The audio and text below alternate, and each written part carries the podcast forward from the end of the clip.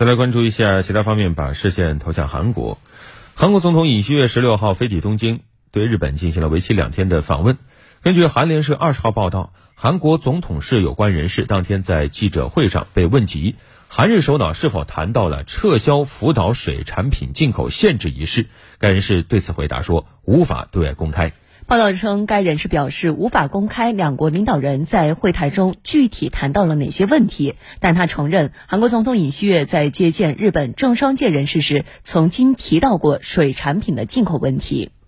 对于福岛水产品进口问题，该人士称，韩国政府立场明确，即绝不容忍出现威胁到韩国国民安全和健康的情况发生。所谓科学上安全的说法仍需得到证明，且韩国国民心理上也需感到安全，才能实际推进进口措施。